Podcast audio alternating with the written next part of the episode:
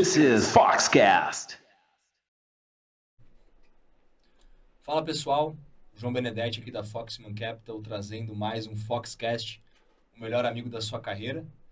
Aqui ao meu lado, aqui em São Paulo dessa vez, no nosso estúdio de Sampa, Ícaro Carbonari. Ícaro, obrigado aí pela presença, participação de sempre. Eu agradeço, Johnny. E já vou lembrar, antes de falar sobre a nossa convidada especial do nosso tema, já vou lembrar você de seguir a gente lá no LinkedIn, no Instagram e no Spotify e no YouTube também. Então você pode botar Foxman Capital no Google que vai achar tudo que existe de multicanais da Fox. Foxman Capital BR no Instagram, Foxman Capital e o Foxcast no Spotify, Foxman Capital no YouTube e Foxman Capital e Foxman Capital US também lá no LinkedIn. E agora vamos para a parte mais legal, tá? Os recados foram dados, que é falar sobre a nossa convidada e sobre o tema que a gente vai falar hoje, que é um tema que na nossa discussão ele ganhou muita pauta nos últimos 3, 4 anos. Hoje ele circula tanto retenção, atração, mas também circula muito sobre fundos de investimento, circula boas práticas das empresas, que é ESG, ESG. E para falar sobre isso a gente trouxe a Gabriela Werneck, a Gabi, que hoje trabalha na BEM, para falar um pouco sobre o tema. Então, Gabi, muito obrigado pela tua presença hoje, tá? A gente sabe que o teu horário está apertado, então infelizmente a gente vai ter que, quem sabe, dar uma acelerada. Mas, primeiro de tudo, muito obrigado e conta pra gente é, um pouquinho quem é você, mas primeiro de tudo, obrigado por estar aqui. Muito obrigada, João. Muito obrigada, Ícaro. Boa tarde a todos os ouvintes. É um prazer estar aqui para falar com vocês e de um tema que eu sou tão apaixonada, que é o tema da sustentabilidade ou do ISD. Eu sou mineira, adoro ficar na natureza, adoro o mar, como vocês devem esperar, ao mesmo tempo que também adoro o Manhã Bento. Mas acho que a pergunta que fica é o que, que a Gabi tem a ver com sustentabilidade? Eu tô há 14 anos na BEM e a BEM é uma consultoria estratégica que ajuda as organizações em suas transformações. Não dá para fazer uma transformação sem falar de sustentabilidade.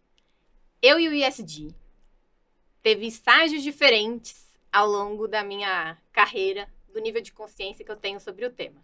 O principal marco para mim foi quando eu fui estudar fora do país para fazer meu mestrado em 2016 que tornou prático esse tema que já fazia parte do meu dia a dia. Então, foi a minha transição da teoria para a prática, tanto no que eu faço como pessoa, na hora de fazer as minhas escolhas de consumo ou de como eu trato os resíduos, até no dia a dia do trabalho, seja nos projetos que eu atuo, independente do tema, trazer a discussão à tona, e na BEM com o papel de ser uma das co-lideranças dessa nossa prática de sustentabilidade.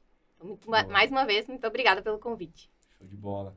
Maravilha, Gabi. Obrigado mais uma vez né, pela, pela tua presença. Esse é um tema que ele conversa com as cinco verticais principais aqui do, de, de atuação do recrutamento da Fox. Então, apenas reforçando, agro, tech, private equity, venture capital, infraestrutura, energia, indústria e serviços são, são áreas que dentro do nosso ecossistema de atuação aqui do lado de cada mesa, a gente escuta todo dia falar de algo relacionado a, ele, a ESG dentro dos processos de recrutamento e seleção. E por isso que a gente está tá trazendo você para conversar um pouquinho com a gente aqui e nos educar, educar eh, a nossa audiência um pouco sobre o tema. E começando do princípio, o que, que é ESG? Uma pergunta que é ampla, porque o tema é amplo e complexo. Tentando simplificar, eu olharia o ESG como sendo como a gente vive, atua, respeitando as limitações planetárias dentro dessa primeira letrinha que é o E do meio ambiente. Uhum. Como a gente faz isso para ter resultados que sejam igualitários, que estaria dentro do S de social. E como a gente faz isso de forma responsável, que é o que está dentro do G de governança. Na BEM, a gente usualmente estrutura o tema nessas três letras, e para cada uma delas a gente tem sete subtemas. Então, todos Caramba. são 21 temas. Olha só. E esses temas podem ser tema que a organização atua, tema que a sociedade precisa atuar, e o tema em que os governos, regulação, uhum. precisa estar presente.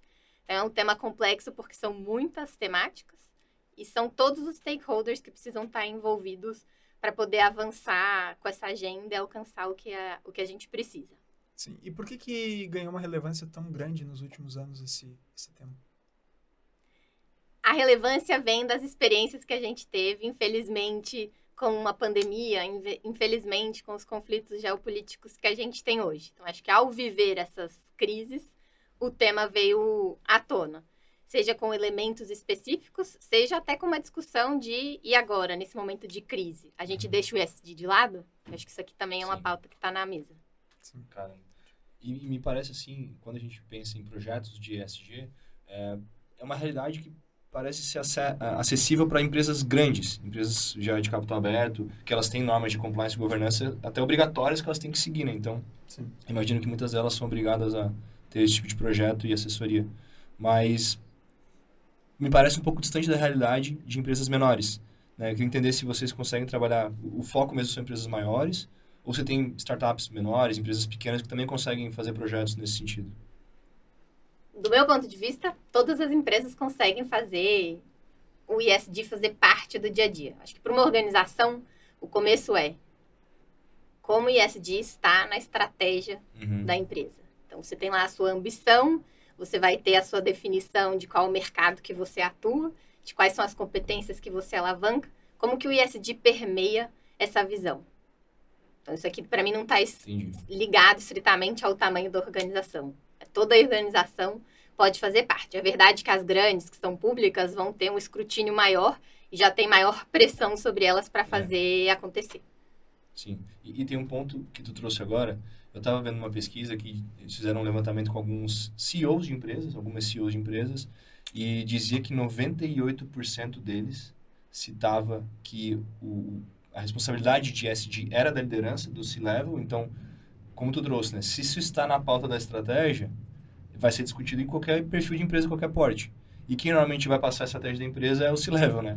Então, se o C-Level, se o CEO ou alguém, algum desses atores não trouxer à tona, aquilo dificilmente vai vir é, bottom-up. É mais uma coisa top-down, né? Só que aí vem, vem a pauta, né? O quanto disso é responsabilidade do C-Level? Porque também é difícil as pessoas saberem qual é o escopo de um CEO ou de uma liderança. Então, quanto disso é responsabilidade de um, de um CEO, de um gerente, de uma diretora? É responsabilidade de todos. Importante que comece do CEO, da CEO e permeie toda a organização. Então, todo líder na organização deveria, precisa ter esse compromisso para essa pauta efetivamente ter sucesso nas organizações. Em pesquisas que a gente faz com as organizações que a gente trabalha, a gente fala que mudar é difícil. Uhum. Principalmente porque depende de nós como pessoas, né? As organizações não vão mudar, mas as pessoas vão. Numa transformação usual, 12% das empresas alcançam o resultado esperado. Quando a gente está falando de uma transformação que envolve sustentabilidade, isso cai para 4%. Nossa. E varia por região do, do mundo. Se você olhar para uma Europa, provavelmente é muito mais perto do 4%. Em outros lugares, inclusive no Brasil, esse número pode ser ainda menor.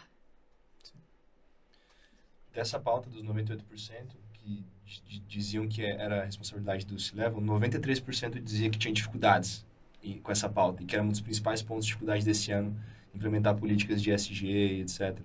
E eu fico pensando, né, é, às vezes eu também enxergo de uma forma que parece que é distante no sentido de não sabe, não tem clareza do que é o SG, então não sabe como co- aplicar essas políticas.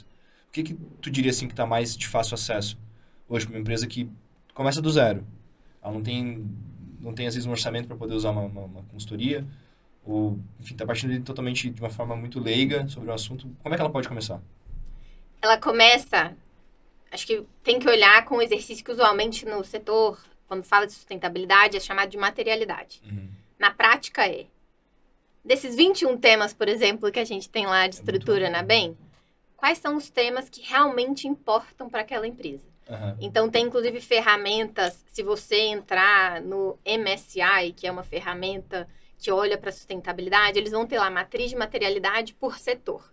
E ali eles indicam, por exemplo, para o meio ambiente, para o setor, é, vamos supor que seja de agricultura. Quanto que é importante o tratamento de água? Uhum. Quanto que é importante emissões de gases de efeito estufa. E eles dão notas e já indicam ali, dentro daquela matriz de materialidade, para o setor de agricultura, o que, que é mais relevante. Usualmente, na bem o que a gente enxerga e a gente normalmente chama de espadas e escudos, é uma seleção desses 21 temas, em que a empresa escolhe três, Uhum. em que ela vai ser líder. Ah, Ela vai legal. ser mais do que o exemplo para aquele tema do ESG. E é o que a gente chama de espadas. Confesso que o nome em inglês fica muito mais bonito do que o nome em português, mas é aquilo que você vai realmente atacar no sentido positivo de estar à frente do mercado. Depois vão ter outros dois, três temas, que é o que a gente chama de escudo, que é onde você precisa se proteger. Porque você, acho que para todos você precisa fazer o mínimo, né? Porque ninguém é. quer ver uma, um anúncio de trabalho escravo, por exemplo, sendo feito para sua empresa. Mas quais são os outros dois ou três que você vai estar tá preparado para se defender em caso tenha um escrutínio maior dentro do setor que você faça parte? Então, acho que o primeiro passo prático para as organizações é, dentre a temática ESG, o que, que é material para sua organização? Acho que pode começar olhando para o setor, nessas fontes que tem públicas, para poder ter esse entendimento. Porque uma vez que você define o que é material, aí você consegue desdobrar isso para como isso impacta o meu modelo de negócio. Perfeito.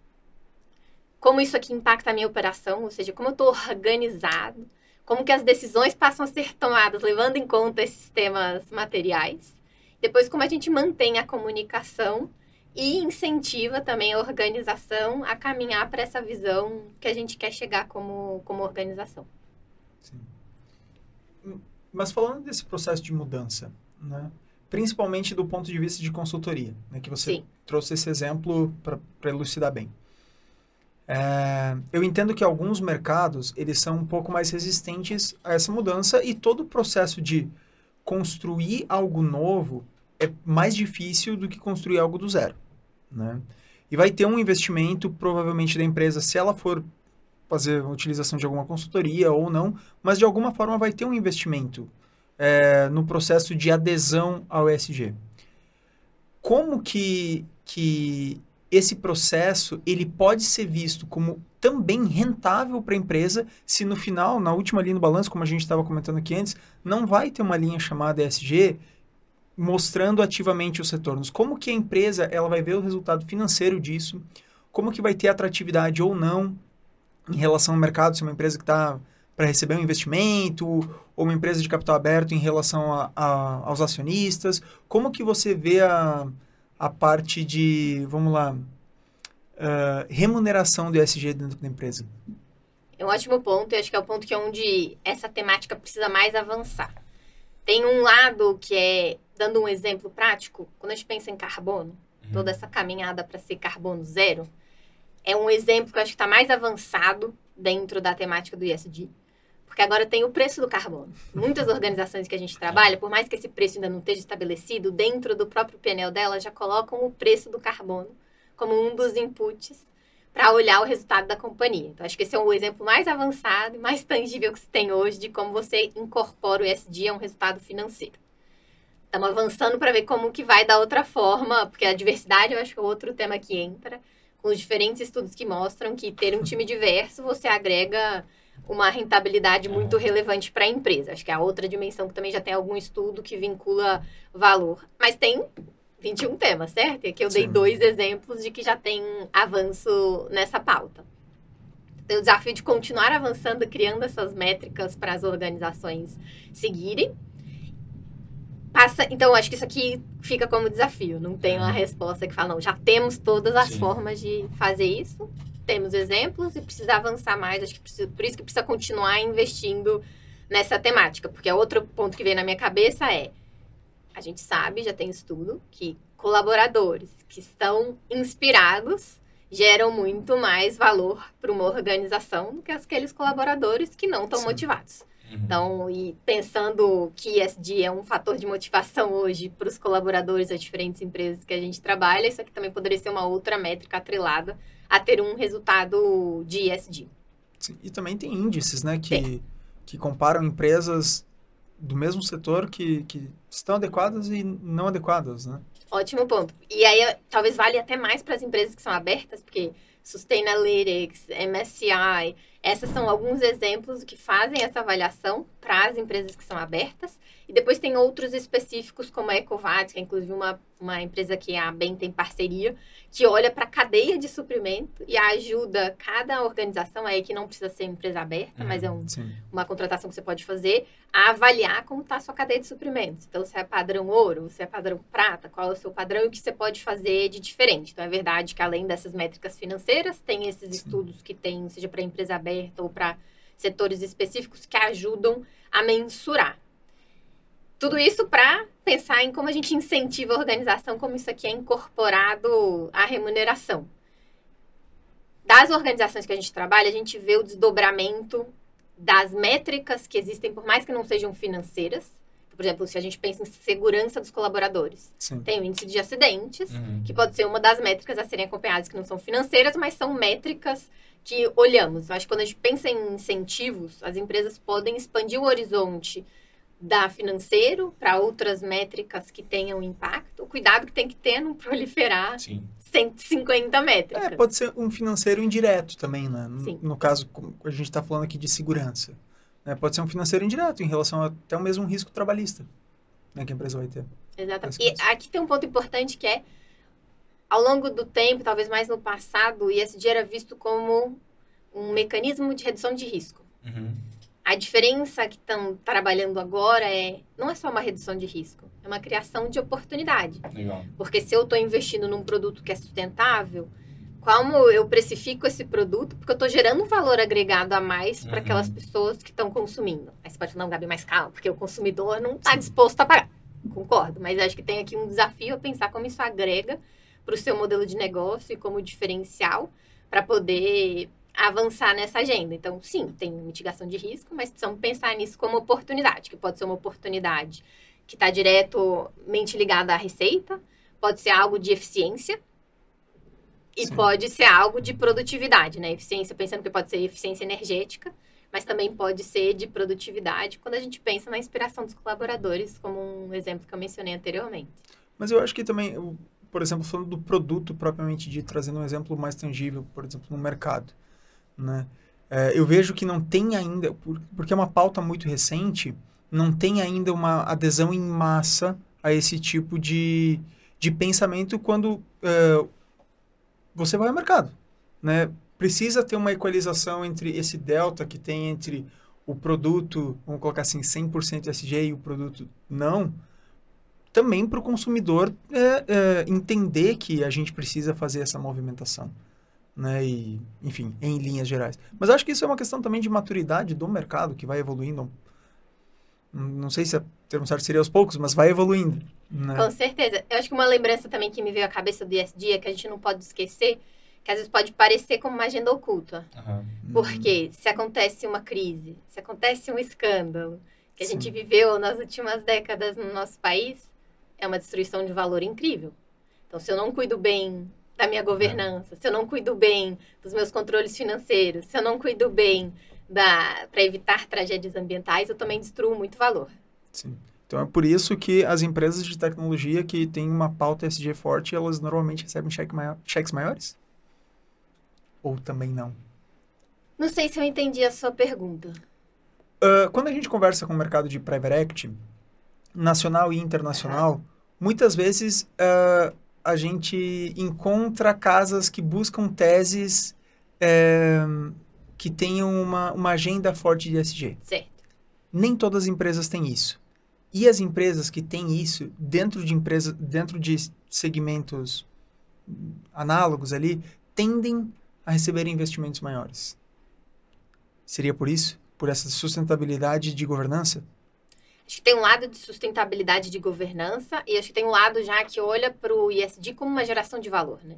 Acho que Pode ser. você mitiga o- risco, essa destruição de valor, mas também como uma agenda de criar valor. Então, acho que quando você pensa nesses investimentos, na Europa, por exemplo, já está super avançado que os fundos estão olhando para a estratégia do próprio fundo incorporando ISD. Depois, para as diligências específicas, eles olham e já trazem os fatores de ISD para avaliação das empresas que querem adquirir. Acho que os principais temas continuam sendo carbono, continua sendo diversidade, continua sendo esse lado da governança, desse guardião da ética e da Sim. integridade da- das organizações.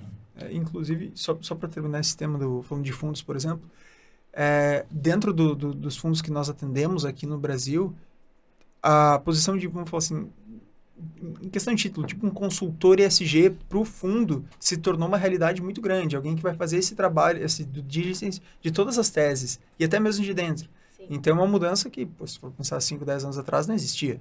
Então, até mesmo de criação de, de cadeiras novas a gente tem visto. Isso em função da pressão que os investidores estão fazendo para essa nesse setor, né? Também, também. É, Uma notícia boa também foi a própria rentabilidade dos fundos ESG do ano passado, né? Foram, foram muito boas em relação ao mercado, então isso deve animar, empolgar e fazer com que as empresas busquem mais trabalhar esse tipo de política.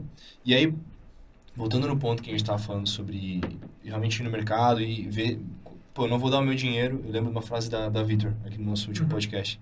Ela trouxe aqui e falou, ó, eu não vou dar meu dinheiro para uma empresa que faz teste em animal, por exemplo. Sim. E eu acho que isso é uma coisa muito forte de uma geração mais nova. Sim. E meu sentimento é que é uma pauta que quando você traz para uma geração, às vezes, baby boomer, coisa do tipo, é tida como, ah, isso aqui a gente vê depois, ou isso não é importante.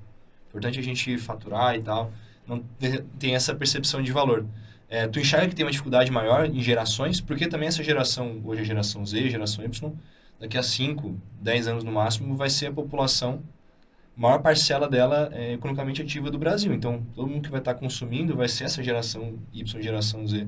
E a galera baby boomer uma hora vai, enfim, vai indo uma outra faixa ali da pirâmide etária. Mas tu enxerga uma diferença, assim, grande, drástica, na hora de falar sobre o tema com o pessoal mais novo e o pessoal mais velho? Tem uma diferença, até porque acho que as gerações viveram num contexto de mundo que não se compara, né? Então acho Uhum. que tem essa diferenciação, é, mas toda regra tem a sua exceção, Sim, né? Então acho que não dá para desconsiderar as diferentes dentro das gera- gerações. Conseguimos ter a conversa da mesma forma, seja no mais novo, seja no, no mais velho, é, mas é um desafio. Como é que você acha, assim, que seria uma abordagem interessante para falar com uma pessoa, às vezes, que não enxerga tanto valor nisso? Pode ser independente da idade, né? Mas alguém que não enxerga o valor de políticas ESG na empresa.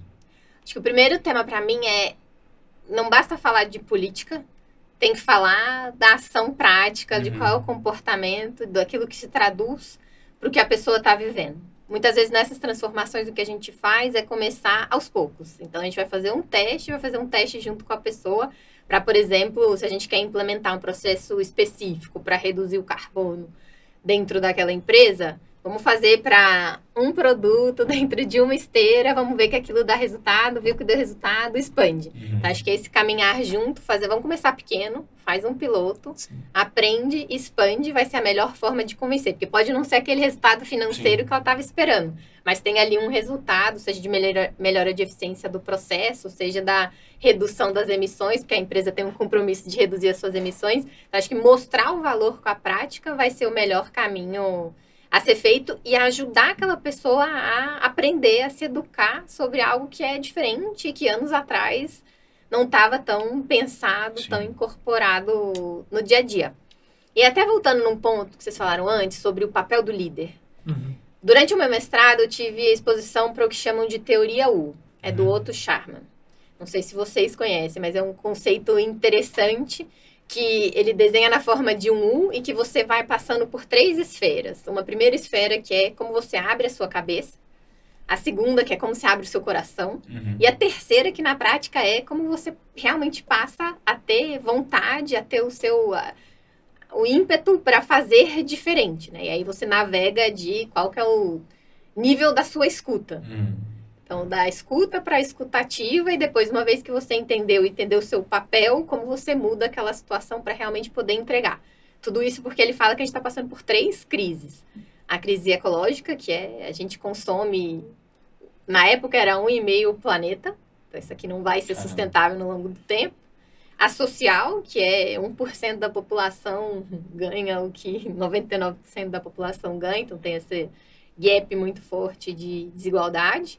E o terceiro, que é espiritual, que é cada indivíduo sem saber o seu propósito, quais são os seus valores e qual que é o seu papel dentro disso. Então, acho que isso ajuda a tangibilizar a parte do ISD de uma forma que você não precisa colocar esse carimbo do ISD, mas que é o seu papel como líder de poder fazer essa navegação dentro disso que ele chamou de, de teoria, teoria 1. E eh, quando a gente estava falando ali sobre o papel dos 21 temas também, dos riscos das empresas, eu fiquei pensando, é, cada setor, né, cada empresa no segmento, ela vai ter ali alguns temas desses 21 que devem ser mais perigosos, entre aspas, para ela, que ela deve priorizar. Faz sentido? Sim. Eu acho que você pode usar a ótica do perigoso. Eu sempre gosto de usar a ótica de qual que é a sua capacidade de influenciar positivamente, de entregar é, para o seu consumidor, para o seu Uhum. cliente, mais valor, né? Então, como que você vai trabalhar e que pode te ajudar a diferenciar e gerar uma situação que é de ganha-ganha. Legal. Dentro desses 21 temas, assim, vamos pegar os. fazer um exercício aqui. Sim. Dessas ah, das verticais que a Fox atua, por exemplo, agronegócio, tecnologia, indústria e serviços. No segmento do agro, desses 21 temas, quais que tu normalmente vê que as empresas tendem a priorizar, ou que deveriam priorizar? Legal.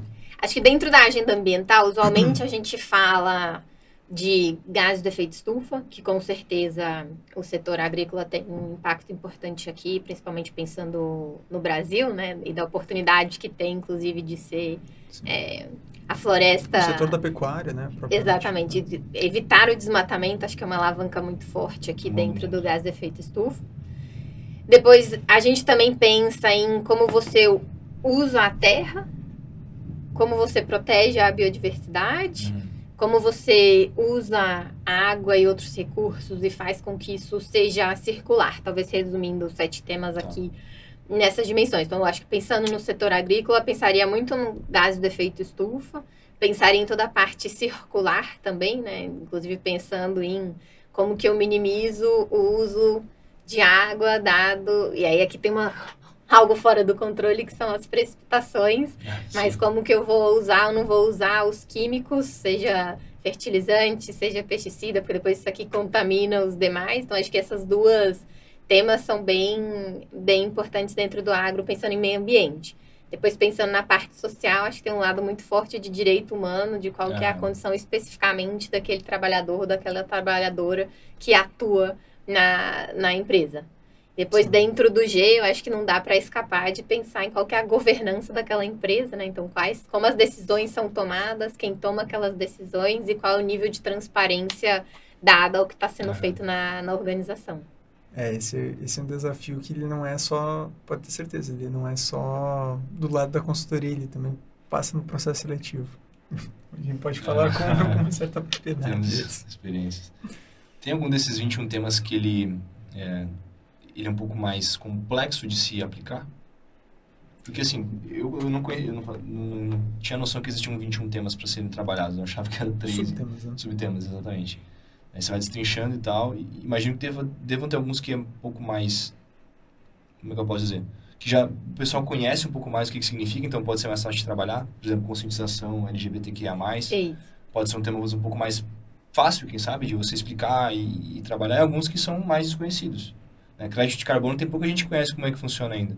Inclusive, se puder explicar para o pessoal de casa, às vezes quem está ouvindo não sabe como é que funciona a aplicação disso. Mas tem algum tema, por exemplo, crédito de carbono, que ele é mais complexo de trabalhar? Eu diria que a complexidade desses temas vai primeiro depender da, do segmento e que os temas são interrelacionados. Porque, por exemplo, se eu penso dentro da governança, tem um aspecto que também é como eu trabalho a minha cadeia de suprimentos. Então, já sou a empresa pensando nos seus fornecedores e o quanto aderentes eles já estão às práticas que aquela empresa coloca como padrão. Então, Sim. você sai da sua zona de influência. Outro exemplo é dentro de carbono, você pode ter o escopo 1, o escopo 2 e o escopo 3. Sim. Escopo 1 é o que está diretamente da sua produção. O escopo 2 é aquilo que é indireto. E o escopo 3 é aquilo que, vamos supor que eu vendo o carro, é o- a emissão que acontece quando a Gabi está usando o carro dela nas suas. Então, de novo, saiu da influência da empresa e passou a ser uma influência para fora da parede da empresa. Acho que Uhum. tem essas complexidades de não depende somente do que a empresa faz. E Sim. tem a interconexão entre eles, né? Porque dependendo do que eu tiver de prática do E, eu posso impactar meu S, que eu posso impactar, que eu posso impactar meu G. Hoje. Uhum. Aí eu acho que para sua pergunta do mercado de crédito carbono, não para ser super técnico aqui dentro dessa vertente, acho que tem que pensar no crédito de carbono como sendo é, se tem uma como que você vai balancear, porque tem gente que gera carbono demais, tem gente que gera carbono de menos. Então, como que essas que não estão gerando carbono, que estão capturando carbono, podem gerar um crédito para aquelas que estão fazendo a mais Uhum. possam compensar essa sua emissão. Aqui tem que ter um cuidado, porque claro que você não, se você emitir 100, não basta você emitir 100 de crédito de carbono, porque aí não conta dentro dessa caminhada do carbono Sim. zero. Então tem uma limitação, acho que é algo em torno de 10% para você poder realmente fazer essa compensação, porque é inevitável você é, reduzir aquele montante. Então pensa como se fosse a gente está gerando um sistema aqui que tem, você pode comprar o direito de emitir uma certa quantidade Sim. de carbono. Mas é super desafiador porque é. É, é incipiente, não tem uma regulamentação e tem que tomar muito cuidado com o, a qualificação daquele crédito que está sendo feito. Porque pode ser uma solução natura, da natureza, como as florestas, ou pode ser uma solução mais técnica, que tem os sistemas, a tecnologia que está sendo desenvolvida para capturar carbono da, da atmosfera.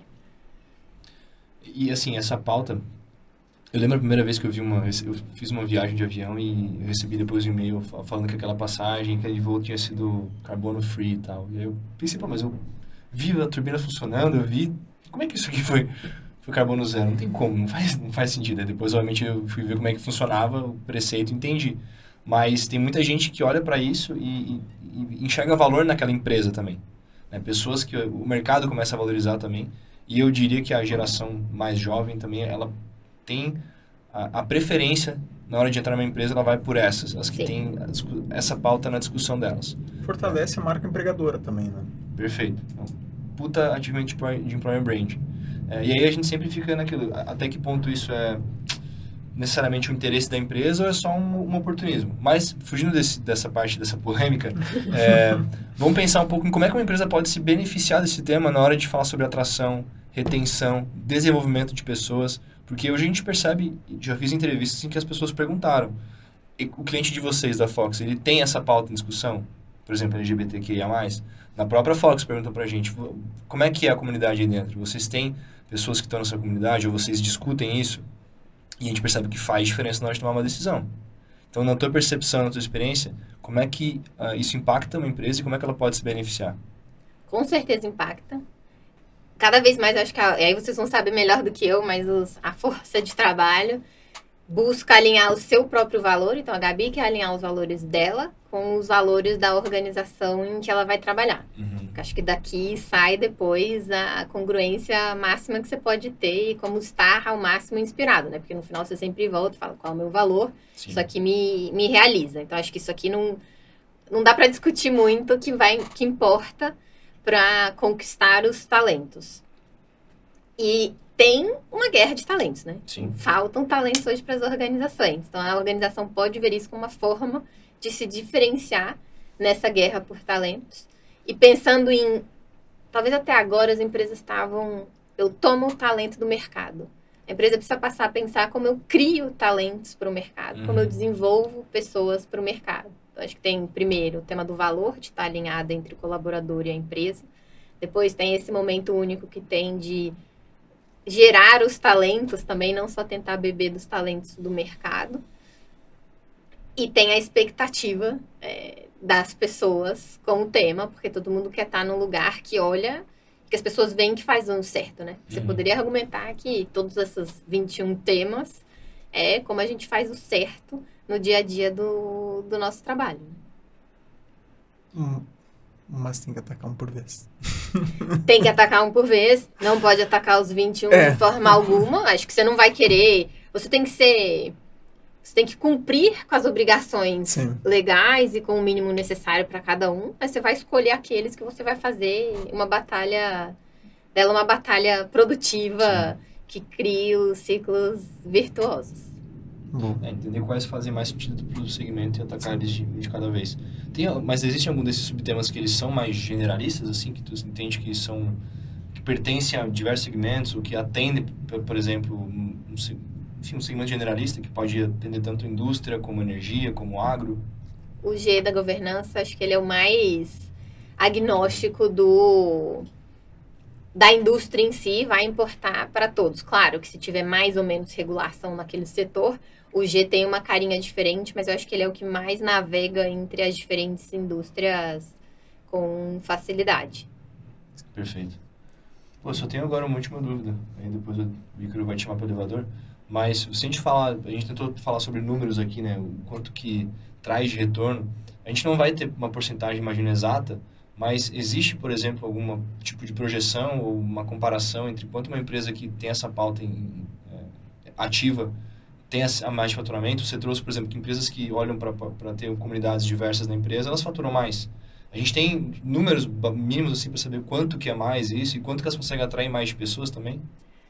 Não, eu desconheço hoje no mercado o número que você consiga cravar. Eu acho que essa é uma das maiores discussões em volta do SD, é como você uhum. cria essas referências. Sim. Então, acho que vai depender muito de projeto a projeto que você olhar, você consegue começar a ter referência. Então, se eu penso no carbono, quanto que eu reduzi, qual que é meu retorno sobre o investimento que eu estou fazendo para gerar essas tecnologias do carbono. Então, acho que dentro da temática específica, você já consegue ter estudos, estudos técnicos para isso, mas não consegue ter uma visão do todo. Tem até um estudo do, do MIT que fala sobre o, a confusão da agregação, que está discutindo sobre, ao tentar colocar em combinação todos os fatores de ESG, criar uma métrica, se gera uma confusão. Claro. Porque a, a, forma de avaliar é muito diferente. É, então, eu não tentaria olhar o SG como um todo, mas as iniciativas daqueles temas que a gente selecionou que são importantes para a organização, qual é o resultado que aquelas iniciativas em específico trazem. E dentro dessa visão de resultado, eu gosto de pensar, não sei se vocês conhecem o Simon Sinek, Sim. do Círculo de Ouro, etc. Acho que mais recentemente tem o tema dele do jogo infinito. Eu vi o último da positividade. Tá, esse é um, é um diferente que é o jogo tá. infinito, Infinite Game. Em que basicamente ele fala que não tem um ponto, de, não tem um ponto final. Uhum. Então, as regras podem mudar, as regras podem mudar. Os competidores podem mudar, podem mudar. Mas é um jogo infinito. Então não é que você vai chegar na mesa e vai jogar uma rodada. Então você consegue explorar o máximo possível o que tiver do outro lado. Aqui você tem que pensar que vão ser uma série de jogadas. Como que você vai trabalhar nessa série de, de jogadas? E eu acho que pensando nas pessoas, nos líderes, ele fala que tem cinco componentes desse jogo infinito. O primeiro é como eu penso, qual que é a causa justa, qual que é o propósito, o que, que eu tô, o que, que eu tô defendendo, o que, que eu tô buscando aqui. Depois é como que eu consigo construir times de alta performance com confiança para poder atacar isso? Como eu tenho rivais à altura, no sentido positivo, de ser algo que incentiva e faz você fazer o melhor? Como eu tenho adaptabilidade, como eu tenho essa resiliência para enfrentar todas essas mudanças? Como eu tenho a coragem para liderar, porque eu vou precisar ter essa coragem para estar tá à frente e conseguir jogar esse jogo infinito. Então, o ESG para mim está muito ligado a essa lógica do, do jogo infinito.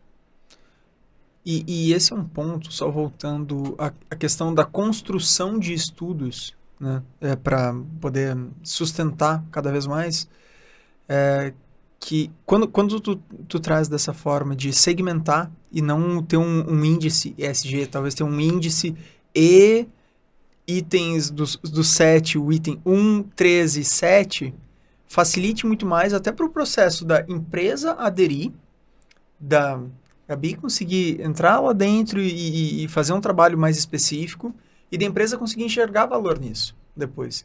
E ter uma, uma accountability maior porque é algo muito mais tangível. E você conseguir dar a volta e, e não de uma maneira direta, mas conseguir enxergar o resultado financeiro disso também porque são fatores mais específicos, mais focados, que você consegue mensurar de uma maneira mais, não vou falar simples, mas de uma maneira mais tangível. Né? Então, enfim, que bom que está tendo esse tipo de, esse tipo de, de ação. Uhum. Né? E, mais algum ponto? Pronto. Não, pode chamar o... Antes da gente ir para o elevador, Sim. eu entendo que a gente falou muito aqui sobre esses 21 pontos, uhum. né? É, 21, pon 21 tópicos. Como que o pessoal te acessa para conhecer um pouquinho mais desses 21, 21 pontos? Como que talvez possam necessitar tua ajuda para trabalhar esses 21 pontos? Como que entram em contato diretamente? Podem entrar em contato pelo LinkedIn. Posso também deixar o meu e-mail com vocês para depois vocês repassarem. Acho que vão ser as formas mais efetivas de falar comigo sobre o tema e será um prazer. Perfeito, maravilha. Gabi, entrando aqui no nosso elevador da Fox, então, de uma maneira rapidinha, um minuto, se a gente pudesse colocar no liquidificador esse episódio é, de uma maneira geral, e o que, que sairia é, desse episódio para ti hoje em um minuto quando a gente fala de SG? Eu pensaria em três elementos. Primeiro, é um jogo infinito. com recursos finitos. Então, isso aqui é um componente bastante importante para ser pensado. E cada liderança tem o seu papel a ser realizado nesse, nesse jogo infinito, que começa por ser o exemplo, né? Eu acho que quando Sim. a gente olha para os líderes é isso que a gente espera enxergar. O segundo é, por ser um jogo infinito, as empresas precisam colocar isso dentro da estratégia. Não pode ser um departamento de ISD que está lá isolado da operação tratando desse tema. É pauta de estratégia, é pauta do C-Level. Não estou desmerecendo, tem que ter sim lá a pessoa responsável pelo ISD, até para ajudar a navegar essa transformação cultural, mas não pode ficar sobre esta pessoa, sobre estas pessoas que fazem parte da equipe específica essa missão. É uma missão, é um propósito, deve ser da estratégia da, de toda a companhia, do CEO até a, o jovem aprendiz que esteja, que esteja lá na, na organização. E o terceiro é não tente atacar tudo ao mesmo tempo. Defina aquilo que é material para sua organização. Comece pequeno. Não precisa começar já sendo o líder, mas qual vai ser o piloto que você vai fazer amanhã para começar a atacar, demonstrar o valor e poder crescer isso dentro da organização. Acho que para os ouvintes fica o desafio de qual que vai ser a sua ação amanhã às 8 da manhã para incorporar sustentabilidade no seu dia a dia. Muito bom. Muito bom. O que você vai fazer amanhã, cara? Isso da manhã. Você vai jogar tênis amanhã, né? Então. Você está ajudando. é, acho que não vou ajudar muito às oito. Quem sabe às nove, vai. Vamos lá. Um passo de cada vez. Gabi, muito obrigado pela, pela tua presença hoje. Foi muito, muito, muito bom. Esse foi um tema, olha, eu acho que dos. Pelo menos top 3 dos mais pedidos do, do Foxcast desde a construção lá em 2020. Então, que bom que demorou um pouquinho, mas Sim. que bom que a gente conseguiu falar dele agora como especialista, alguém que nos ensinou bastante aqui hoje. Então, brigadão pela tua, pela tua participação. É, a gente falou antes do LinkedIn, como que é teu LinkedIn mesmo? Gabriela Werneck? Gabriela Werneck. Gabriela Werneck. João? Perfeito. Então, é, acho que é isso aí, tá? Gabi, mais uma vez, muito obrigado pela tua participação, pela tua presença, tá? Foi um prazer contar contigo. Ícaro, obrigado mais uma vez. Pessoal, é, só recados finais siga a Fox nas redes sociais, novamente. Tá? Segue a Fox Capital lá no LinkedIn e também a Fox Capital US, nossa operação dos Estados Unidos. Segue a Fox Capital BR lá no Instagram e a Fox Capital no Spotify e também no YouTube. E podem mandar para a gente sugestões de temas, podem mandar para a gente sugestões de convidados e convidadas. A gente sempre lê e a gente sempre que possível traz as pessoas para cá. Hoje a gente está aqui em São Paulo, logo logo mais estamos ou em Floripa ou Rio de Janeiro, ou seja lá onde tivemos boas pessoas para conversar. E espalhe por aí que você escuta o Foxcast, o melhor amigo da sua carreira. E até mais.